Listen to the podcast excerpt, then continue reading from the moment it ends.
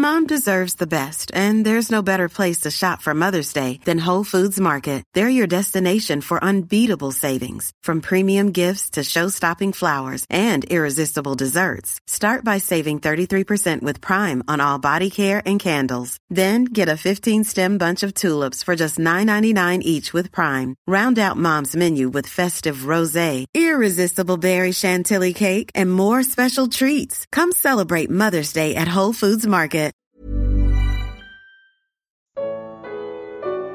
Por que não se envolver em contendas de palavras? Segunda parte. Segunda carta a Timóteo capítulo 2 versículo 14. Comentário de Mari Persona. Esse sangar aparece um pouquinho mais para frente, no capítulo 5, quando Débora, versículo, versículo, 5, versículo 5, os montes se derreteram diante do Senhor e até Sinai diante do Senhor, Deus de Israel, nos dias de Sangar, filho de Anate, nos dias de Israel, cessaram os caminhos de se percorrerem, e os que andavam por veredas iam por caminhos torcidos. Cessaram as aldeias em Israel, cessaram até que eu, Débora, me levantei por mãe, em Israel me levantei. É interessante, ela fala aqui, Débora fala de uma época quando uh, não se, os, os, israelitas não percorriam mais os caminhos, ou seja, eles não andavam nas estradas. Por que eles não andavam nas estradas? Porque as estradas que deviam ser o caminho mais curto para ir em qualquer lugar tinham ficado inseguras, tão inseguras que eles deviam andar pelo meio do mato na beira da estrada para não andar na estrada. Eles andavam escondidos. As cidades que deveriam ser o lugar de, de, de segurança das pessoas, uh, fala aqui que as aldeias em Israel cessaram. Ou seja, não era mais um lugar também seguro para permanecer nas aldeias. Então, uma época de medo, de, de, de, aflição, de se esconder, e mesmo nessa, numa época assim, Deus levanta quem? Sangar, filho de Anate, nos dias de Jael. Quem é Jael? Jael era uma mulher. Uma mulher que matou, uh, no, no capítulo 4, um pouco antes, versículo 21. Então Jael, mulher de Eber, tomou uma estaca da tenda e lançou mão do martelo e foi-se mansamente a ele. Está falando aqui de Císera, que era o inimigo, o comandante inimigo, e lhe cravou a estaca na fonte e a pregou na terra, estando ele, porém, carregado de um profundo sono e já cansado, e assim morreu. E eis que, seguindo Baraque a Císera, Jael lhe saiu ao encontro e disse-lhe: Vem mostrar-te-ei o homem que buscas. E veio a ela, e eis que Císera jazia morto, e a estaca na fonte. Assim Deus naquele dia sujeitou a Jabim, rei de Canaã, diante dos filhos de Israel. Quem era Jael? Uma mulher. Quem era Baraque? Baraque era, era o homem, era o que deveria ter combatido uh, os inimigos de, de Israel. Porém, quando Baraque é chamado para fazer isso, tem uma passagem um pouco antes, eu acho que ele que ele fala que ele só vai se Débora fosse com ele. É, no capítulo 4, versículo 6, uh, Débora, que era mulher profetisa, versículo 4, versículo 6, enviou e chamou a Baraque, filho de Abinoã, de Quedes e Naphtali, e disse-lhe, porventura o Senhor Deus de Israel não deu ordem, dizendo, vai e atrai gente ao monte de Tabor, e toma contigo dez mil homens dos filhos de Naphtali e dos filhos de Zebulon, e atrairei a ti para o ribeiro de Quizon a Cícera, capitão do exército de Jabim, com seus carros e com sua multidão, e eu darei na tua mão. Então lhe disse Baraque, se fores comigo, irei, porém se não fores comigo, não irei. Olha o estado que estava Israel. Baraque, um comandante do exército, um homem de guerra, agarrado na saia de uma mulher. Ele, ele fala para Débora: oh, se você não for comigo, eu não vou. Eu estou com medo. Ele não quer ir. E, e no fim, Deus não usa ele para livrar, ele usa uma outra mulher, Jael, para matar o inimigo. E agora Débora menciona os dois no versículo 6 do capítulo 5, nos dias de Sangar, filho de Anate. O que era Sangar? Era um homem que, sem o instrumento necessário, ou seja, mal equipado para a tarefa, ele venceu 600 inimigos de Israel. E Jael, quem era Jael? Uma mulher que não deveria estar fazendo aquilo, era contrária à, à, à ordem, né, dada por Deus, as coisas de Deus, mas ainda assim, pela omissão dos homens, ela faz isso. Então, um, pela falta de, de, de equipamento correto, ele age. A outra, pela falta, pela omissão dos homens que deveriam agir, ele, ela age.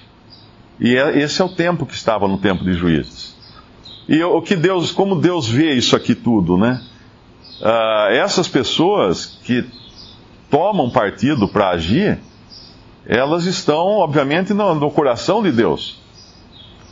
E os que se omitiram, esses são culpados de omissão.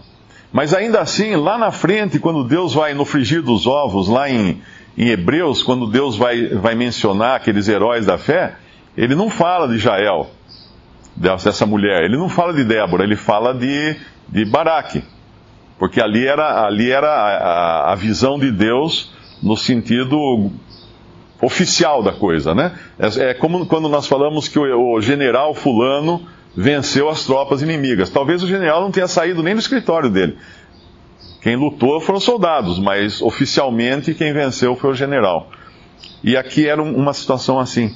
Então, quando nós muitas vezes uh, saímos de armas em punho né, para criticar, para uh, criar contendas de palavras, que é o nosso versículo aqui em 2 Timóteo 2, nós devemos sempre perguntar o seguinte: mas será que esses irmãos que estão fazendo isso, que são eu estou falando dos sinceros, não estou falando dos, dos bandidos, dos ladrões, dos, dos lobos que querem comer a gordura das ovelhas, né, que nós vemos na cristandade muitos hoje, falando dos sinceros, será que eles não estão fazendo isso? Porque falta, falta arma para eles?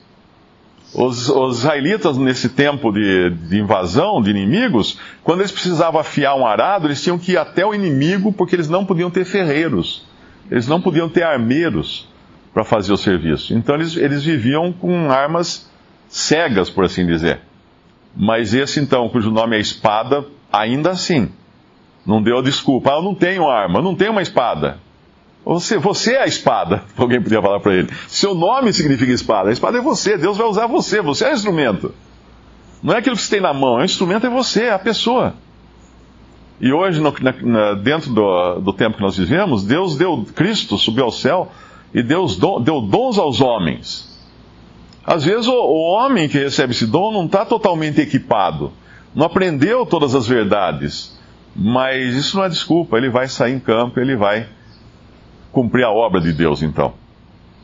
E aí, às vezes, nós caímos, como eu falei, que eu caio muito nesse erro, de ficar discutindo, uh, e às vezes com um irmão que é, uh, que é uh, solícito na obra de Deus, que, que não se omite, que está realmente interessado, e eu vou lá brigar com ele, discutir detalhes, né, minúcias da doutrina, e às vezes até desanimando esse irmão.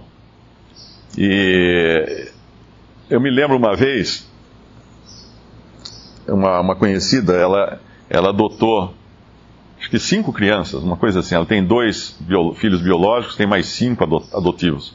E ela contou né, que um dia ela estava na, na, rodoviária sentada e tinha uma senhora do lado dela sentada, assim, com roupa de crente, né? Aquela pessoa que você olha assim e fala assim, ah, essa aí deve ser crente, né? Aquele vestido, aquela, aquele cabelo, aquela coisa. E aí começaram a conversar, ela falou assim, ah, eu tenho, tenho sete filhos, eu tenho dois que são, estavam falando de família, de filhos, né? Tenho dois que são biológicos e tenho cinco que eu adotei. Aí na mesma hora, a, a outra, a, a senhora que, que se dizia crente, falou assim, ah, mas você não vai ser salva pelas obras. Ela falou, mas quem está falando em ser salvo aqui? Eu estou só falando que eu tenho filhos, não estou falando em ser salvo. Então é, é aquela aquela crítica fora de lugar, né, que nada traz, nada edifica. E muitas vezes nós caímos nessa, nessas contendas de palavras, numa época quando as pessoas não estão andando nas estradas porque são perigosas os caminhos e não estão encontrando abrigo nas cidades ou nas aldeias, como estava Israel naquela época. E, e eu devo sempre prestar atenção: estou eu sendo tão solícito assim? Eu estou dando a desculpa que eu não tenho a espada? Uh, estou me omitindo, né? Se vou, vou eu ser culpado de omissão porque o outro está fazendo a obra? Não. Eu tenho que sempre responder diante do Senhor essas coisas.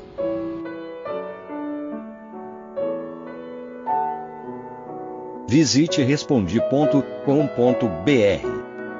Visite também 3minutos.net.